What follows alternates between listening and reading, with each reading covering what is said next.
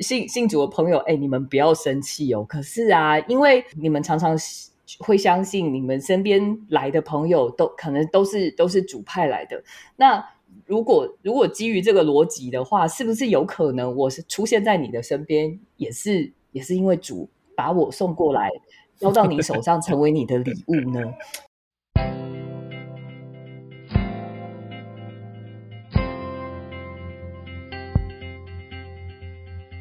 到紫薇会客室，我们希望透过现代化与科学化的紫薇斗数，经由学习与实践，解决我们人生中的大小事。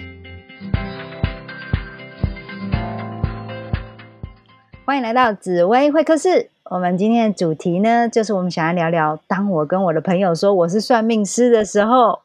到底会有什么千奇百怪的回应呢？那我想说，来听听看，小鹿当一个比较不熟的朋友，就是有时候我们总是会有一些社交场合嘛。那你可能人家都问说，你在告你从事的行业是什么啊？一定会有这样的问题。那通常你都会怎么回答？跟你会收到的反应是什么？其实这是一件挺有意思的事情，在还不是很熟的伙伴或是朋友之间，然后了解到我有一个命理师的背景，或是这个。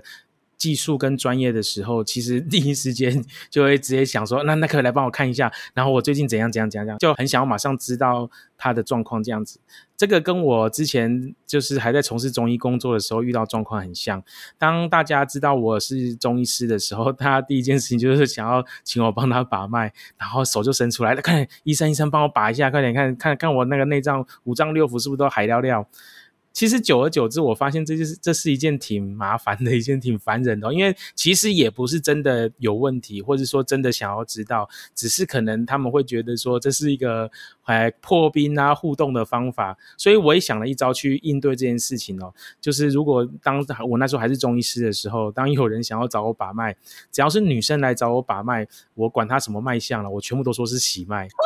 然后只要是男生来，只要是男。对，不管这样，不管呃从十七岁到七十岁，我都这样说，管他。OK，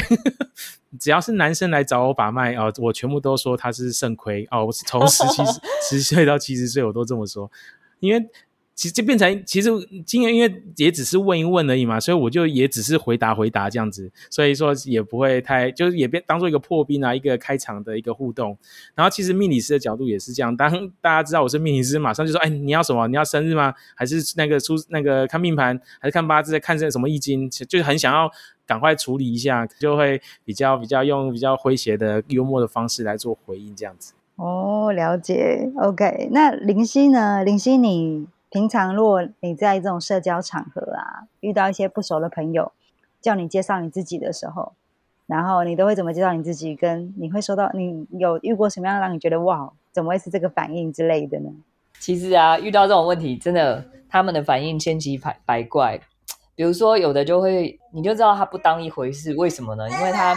他每次每次见到你都说，哎啊，你在做什么的？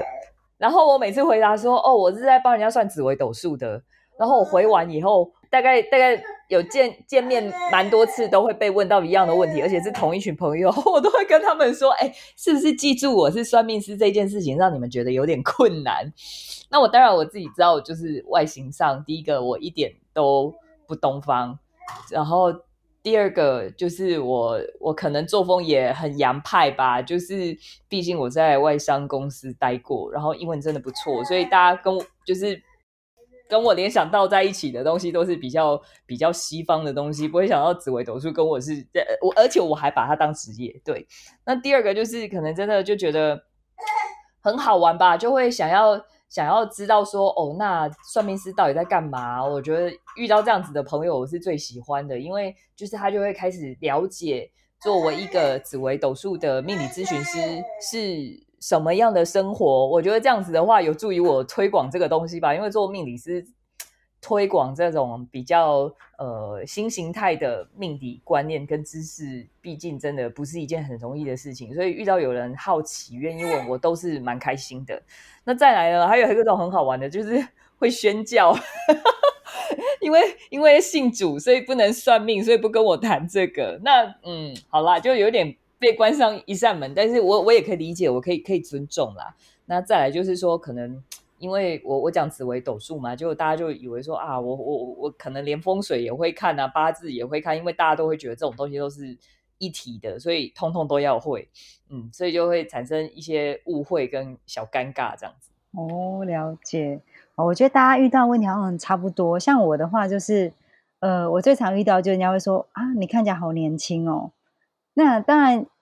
以前就是比较好傻好天真的时候，就会觉得哦，谢谢谢谢谢谢。但我后来就发现说，其实会不会对方的言下之意就是，那你准吗？因为命理老师真的就是就是就是，也许我后来才发现说，其实对方想要讲的是这个，而不是那个我真的看起来年轻这件事情。又或者对啊，然后你知道，因为我们常常都会接到那种介绍来的客人，所以客人来之前，通通都不知道我们长什么样子。嗯，然后一一坐下来，第一句话比较呛的会说：“你行吗？”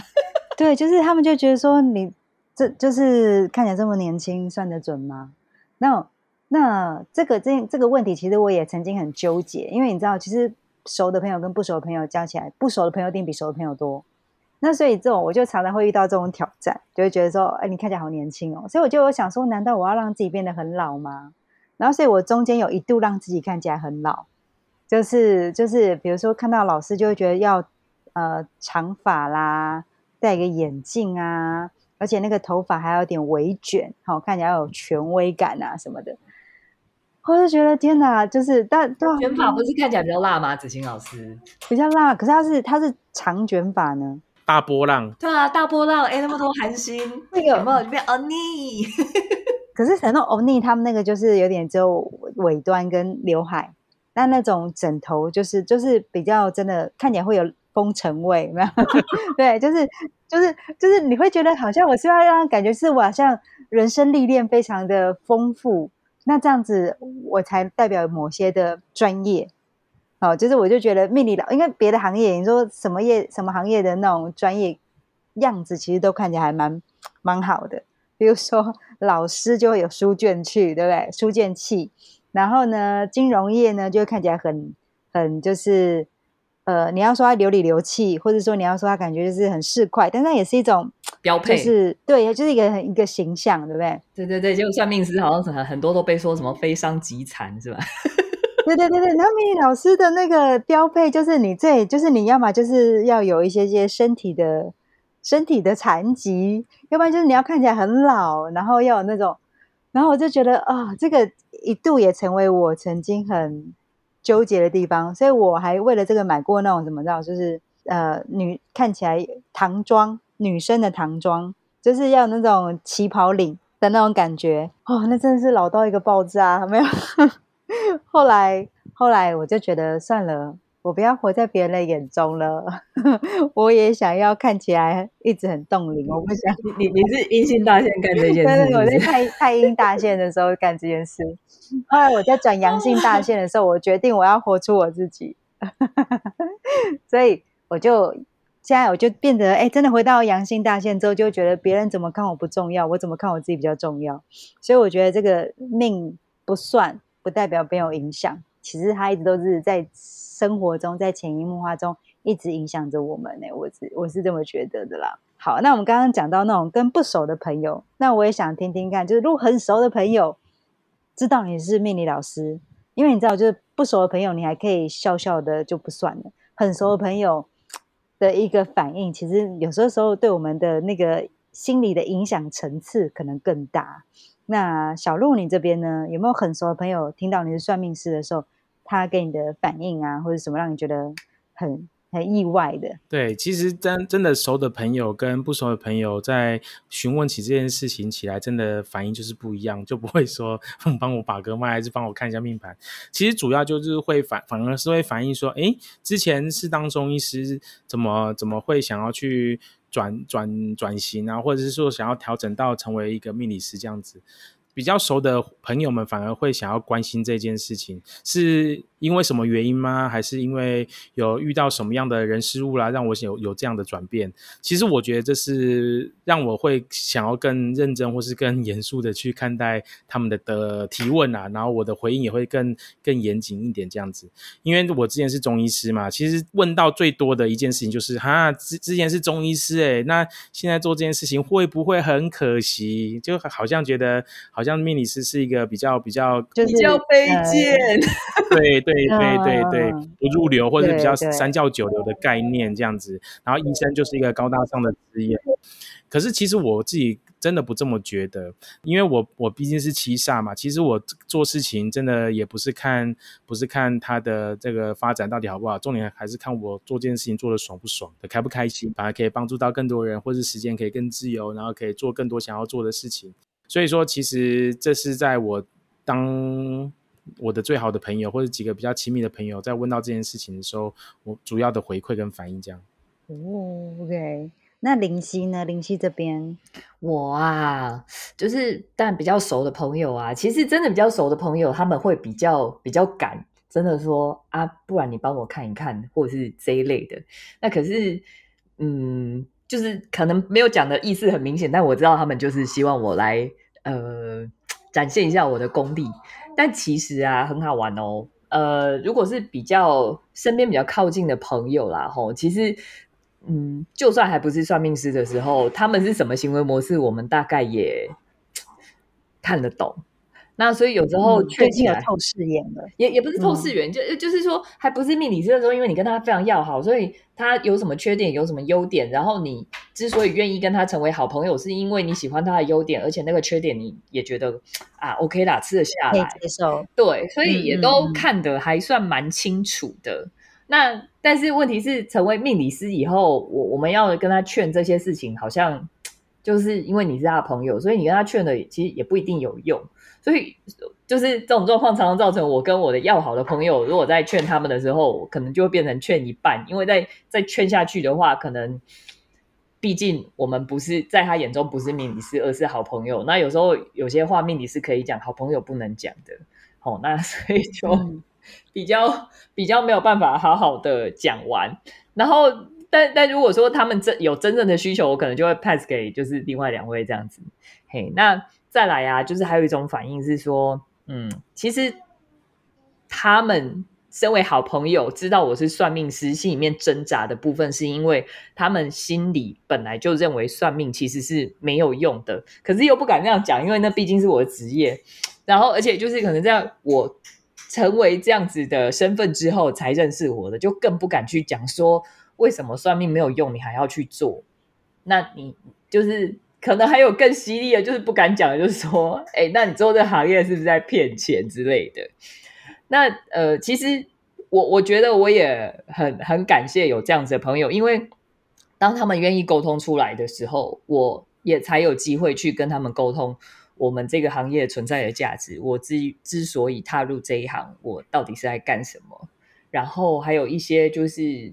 在呃过去可能大家对于命理主要的想象是什么？因为大家都会觉得说，算命师就是告诉你说会发生什么事，不会发生什么事，然后所以会发生的事情如果不好，我就想办法去避开它。比如说，呃，讲最简单的例子就是，如果说有算命师告诉他说今天会有车关，那我今天不要出门，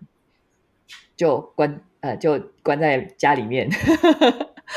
好，然后这样就不会不会出现呃什么车祸干嘛的什么的，所以他们就会觉得说，如果算命师可以告诉我这些，那我的人生还有什么意思？最常最常遇到的就是会有人听到我，就是知道我是算命师，然后是要好的朋友，他们就会觉得说，就是这是可能的吗？然后或者是说，呃，你只是告诉我单一事件会发生不会发生，难道就可以改变我的命运吗？哦，都是都是这样子的。那可是问题是要沟通这些东西，其实你看为什么我们要做 podcast？因为有很多东西是没有办法这样三言两语去沟通的，所以会嗯，你知道传教就是不容易嘛。我们 对这个紫微斗数是有一个信仰的，所以这个这个沟通起来很难，但至少开启了一个窗口，这样。然后再来就是啊，因为我以前在外资券商当营业员嘛，所以真的收入是蛮高的，所以就会有人问我说：“现在算命师有这么好赚吗？那这样你收入不是就少很多？”对啊，那如果不是信仰，我我我当然就不会牺牲这么大。可是问题是我也不要，我也不想讲牺牲，就是说，其实，在做这一个行业，我如果需要把它成为我真正吃饭的东西的话，我确实是需要花蛮大的力气。第一个是我需要可能要去各各大保险营业处去推广啊，或者是说有人帮我介绍呃可以演讲的的 case，让我让我去演讲，然后这样我就会有很多客人。可能一个礼拜我就可以算个三四个客人的话，其实我的生活是还过得过去的。那但是只是说，嗯，比较熟的朋友真的。呃，比比较有机会能让我好好的去沟通，作为命理师的这个身份，那当然我也很很感谢有有一个族族群是这样子的朋友，他们明明自己是呃就是信主，然后基督教都是说不能算命的，可是因为他们了解我的为人，然后也知道我在讲紫微斗数这个东西，它其实是一个行为心理学。所以有时候就是我我会觉得很难得啊，这样子的朋友真的是我我觉得他们呃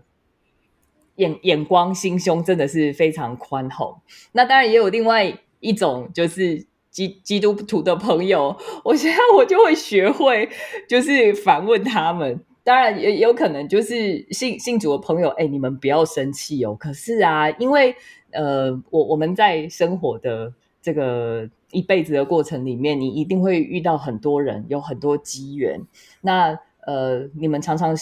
会相信你们身边来的朋友都可能都是都是主派来的。那如果如果基于这个逻辑的话，是不是有可能我是出现在你的身边，也是也是因为主把我送过来，交到你手上，成为你的礼物呢？所以，我们也许是还是有机会可以去打开那个 沟通的桥梁的。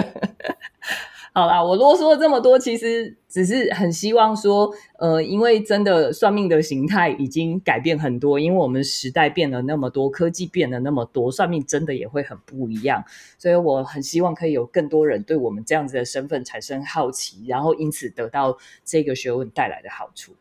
好，我我资源我剧本调出来了，以上报告。但是我觉得我听完林夕的，其实我在为什么我们很安，就是。会一直很专心的听林夕讲话，是因为其实林夕你讲到很多的点，是我也可以常常遇到的状况。譬如说，我之前在金融业啊，那收入确实是一个从金融业做命理师，收入也掉很多。那我觉得这个到底是为什么会持续前进？那个力量，那但当然就变说，认识我的朋友很多都会知道我之前在金融业，都会知道我以前的收入还不错。他们第一个反应就是说。那你这样子靠这个命理吃饭可以吗？甚至很多人就会说，那要不要再回金融业？哦，其实我很多的，就是如果有一些比较熟的朋友，他就会要想要劝我去走回原来的路。真的，我的小老板也问我好几次，哎，你要不要跟我去香港？对，就是我最常遇到，就是前就是以前同业或者什么的，在在希望我再再拉我回去金融业，所以。就是，但是我觉得可能我自己是开创型的，所以对我来说啊，其实从事命理这件事情，它某些程度真的是带有一种使命感。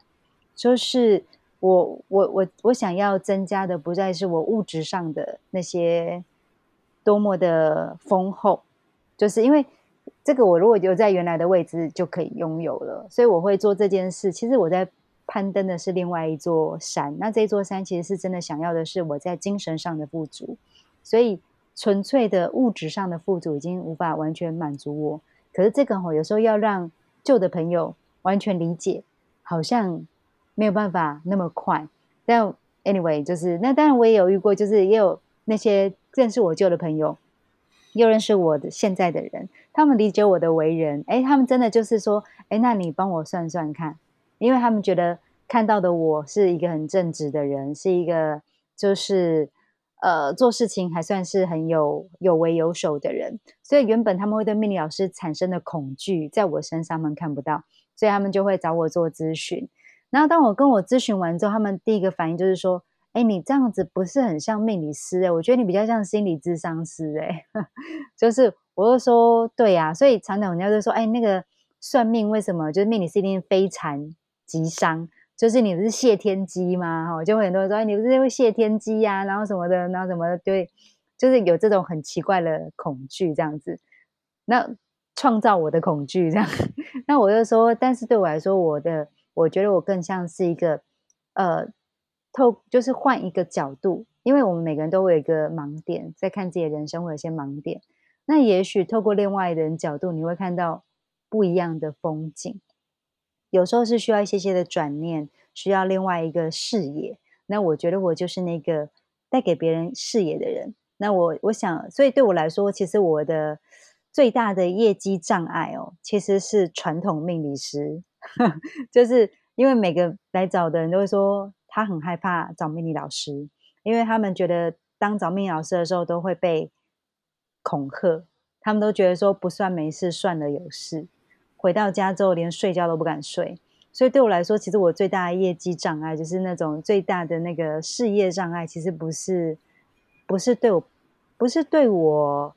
不是这个产业，而是这个产业的从业曾经的从业人员。对，所以我觉得这个我反倒是我现在一直在寻求突破的一个地方。对，那那说到这个地方，就会想想说，那这样子你们会。更期待别人眼中的你是什么样子，或者说你想要带给别人的价值是什么？我也想听听看小鹿跟林夕，你们想要带给别人的价值是什么呢？其实就像刚刚子欣所说的，很多传统的算命师给人家的感觉就是好像只大部分就报忧不报喜，然后讲坏的不讲好的，然后或是觉得好像讲过去准，然后可是讲未来就。不知道这样子，其实我觉得这就是其实跟我们人的心态也很像。从一个假设啦，假设如如果说命理师他是一个为了要赚钱的一个行业来看的话，当然我一定要讲不好的，才会有后续的发展嘛，对不对？才会 再继续买我的开运商品，或是再继续做进一步的，不管是改风水还是这一盖，还是做做法造神机什么鬼的，其实都一定要这么做才会有机会，甚至改名字也是一样。如果讲好的，那就没有后续了嘛。可是我们。现代的话的紫薇，或者是说比较现代科学化的角度在看待这些咨询者的问题，其实我们都比较偏向用正向积极的角度去看待它。因为每个人的个性是与生俱来就拥有的，可是我们可以靠后天的学习跟调整去做改变嘛。所以说传统才会有一句话叫做“一命二运三风水，四积阴德五读书”。一命就是我们人的个性嘛，与生俱来的个性。二运三风水跟四积阴德，其实就有点像是天时地利人和这个概念。运就是时间嘛，我们遇到什么样的时间会遇到什么样的事情。风水就就很像是环境嘛，就是地利。然后积阴德就很像是人际关系这样子，我们怎么用方式用什么方式跟别人互动。可是最后一个是五读书嘛，我一直都有保持一个观念哦，想要好命不是算命算来的，而是是学习来的。很多事情都是可以去靠学习而做改变，不管是我们自己的环境、我们自己的人际关系，甚至我们的命运，都可以靠学习来做改变。虽然说我没办法去选择我与原生家庭我的父母是谁，我没办法选择，我也没可能也没办法选择我小时候必须要在哪个环境就读啦，或者是说在哪个环境跟谁相处，我们没没办法决定。可是可以靠后天的学习去做改变哦，所以我觉得我想要带给别人的价值就是，其实命运还是掌握在自己的手上，重点是我们如何去靠自己的行动跟改变去突破，而不是被动的就把自己的命运交由交付给命理师啊，都他说的，他说这样子，我那我就只能这样子，结果就认命了，而不是想要改变。所以我觉得给带给人家价值最重要的地方，对我来说是在这边。嗯，OK。好，那林夕呢？林夕，你这边呢？好哦。那在我的这个部分的话，其实我我比较希望大家怎么看待命理，就是说，这这会让我连接到有一个祈祷文叫宁静祈祷文。我不知道大家知不知道这一？有有有听过，我我觉得这篇非常棒。对，他说：“上帝啊，恳求你赐我恩典，安详接受不能改的事件，鼓我意念，勇敢改变可以改的事件。”赠我会见，能够分辨接受还是改变。那我觉得，我觉得我们的角色啦，呃，我们咨询师的角色，以我我最大的功能，就是在协助来到我身边的人去了解什么是可以改变，什么是不能改变的。可以改变的，我们就想办法拿出行动力，直接去创造。那不能改变的，我们要学着臣服。那这样，我们生活当中的挂念就会少很多。这样真的很劝世，可是很重要啊。可是我觉得很棒啊！我觉得我好，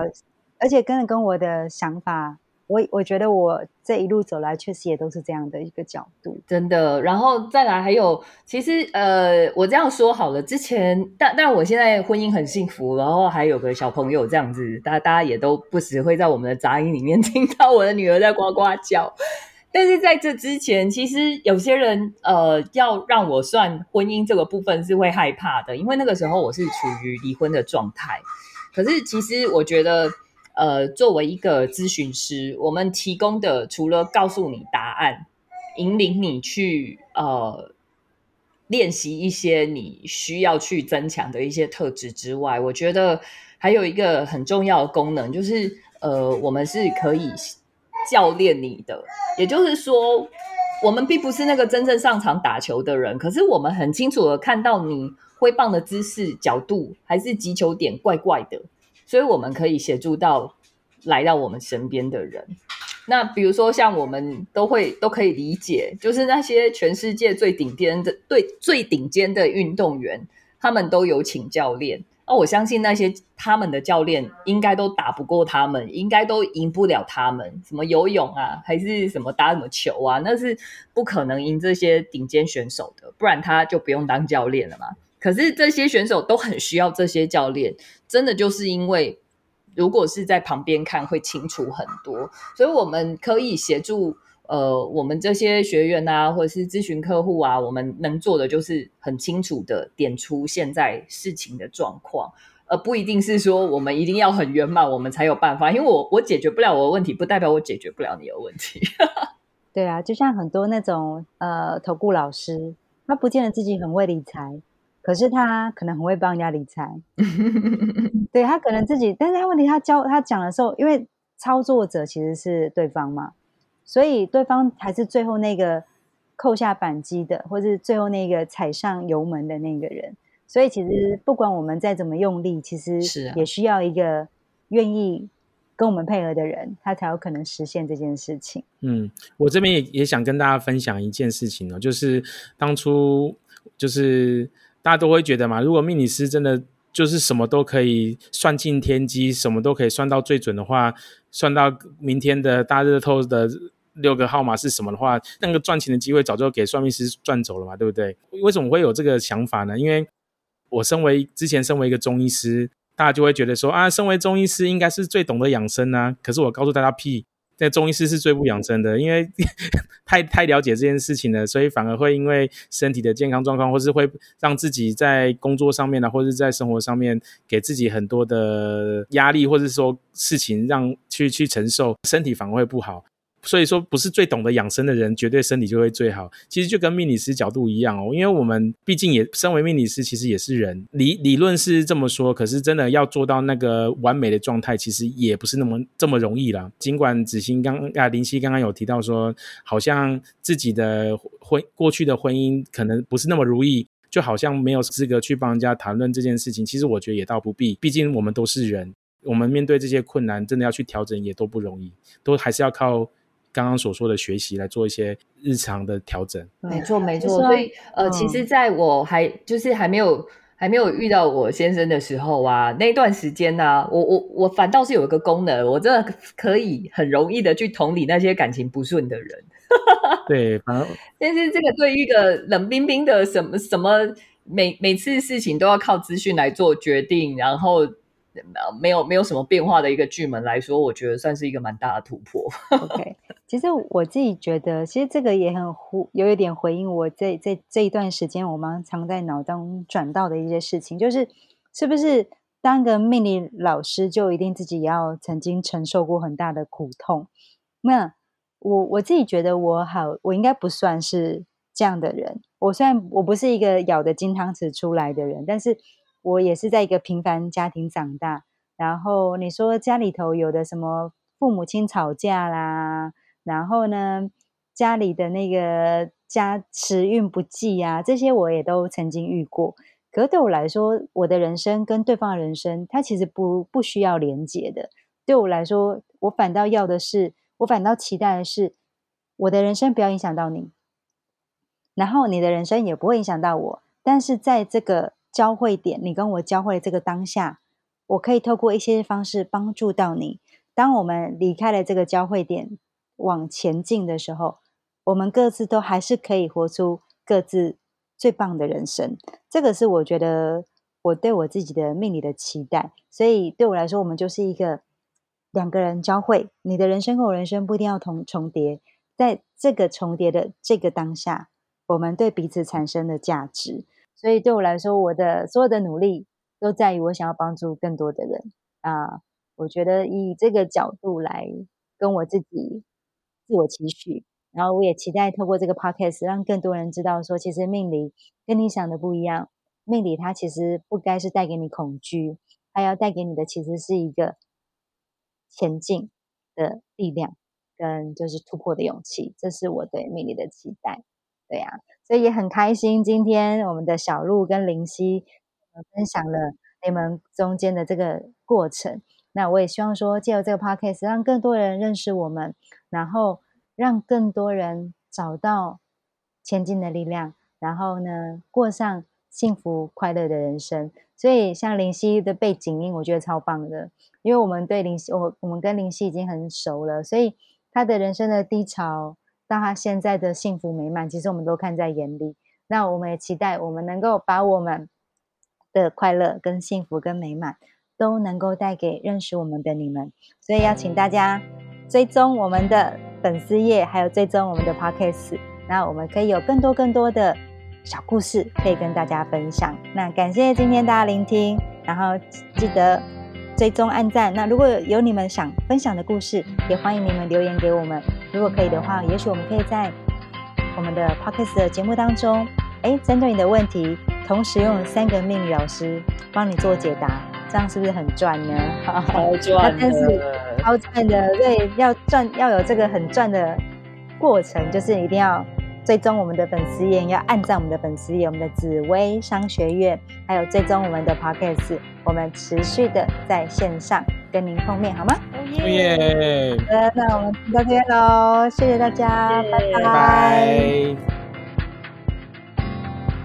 紫薇商学院热情招生中，由紫薇会客室的小鹿、子欣、林夕一起合开的一堂人生的课程。三位紫薇斗数咨询师解剖《做自己的生命设计师》这本书，结合现实、行运和梦想，还有一百天的时间计划，陪你向自己的梦想迈出关键的一大步。我们八月二十七号和九月三号两个周六将在台北跟各位一起逐梦哦。详情请见点书粉丝页紫薇商学院或是本集资讯栏。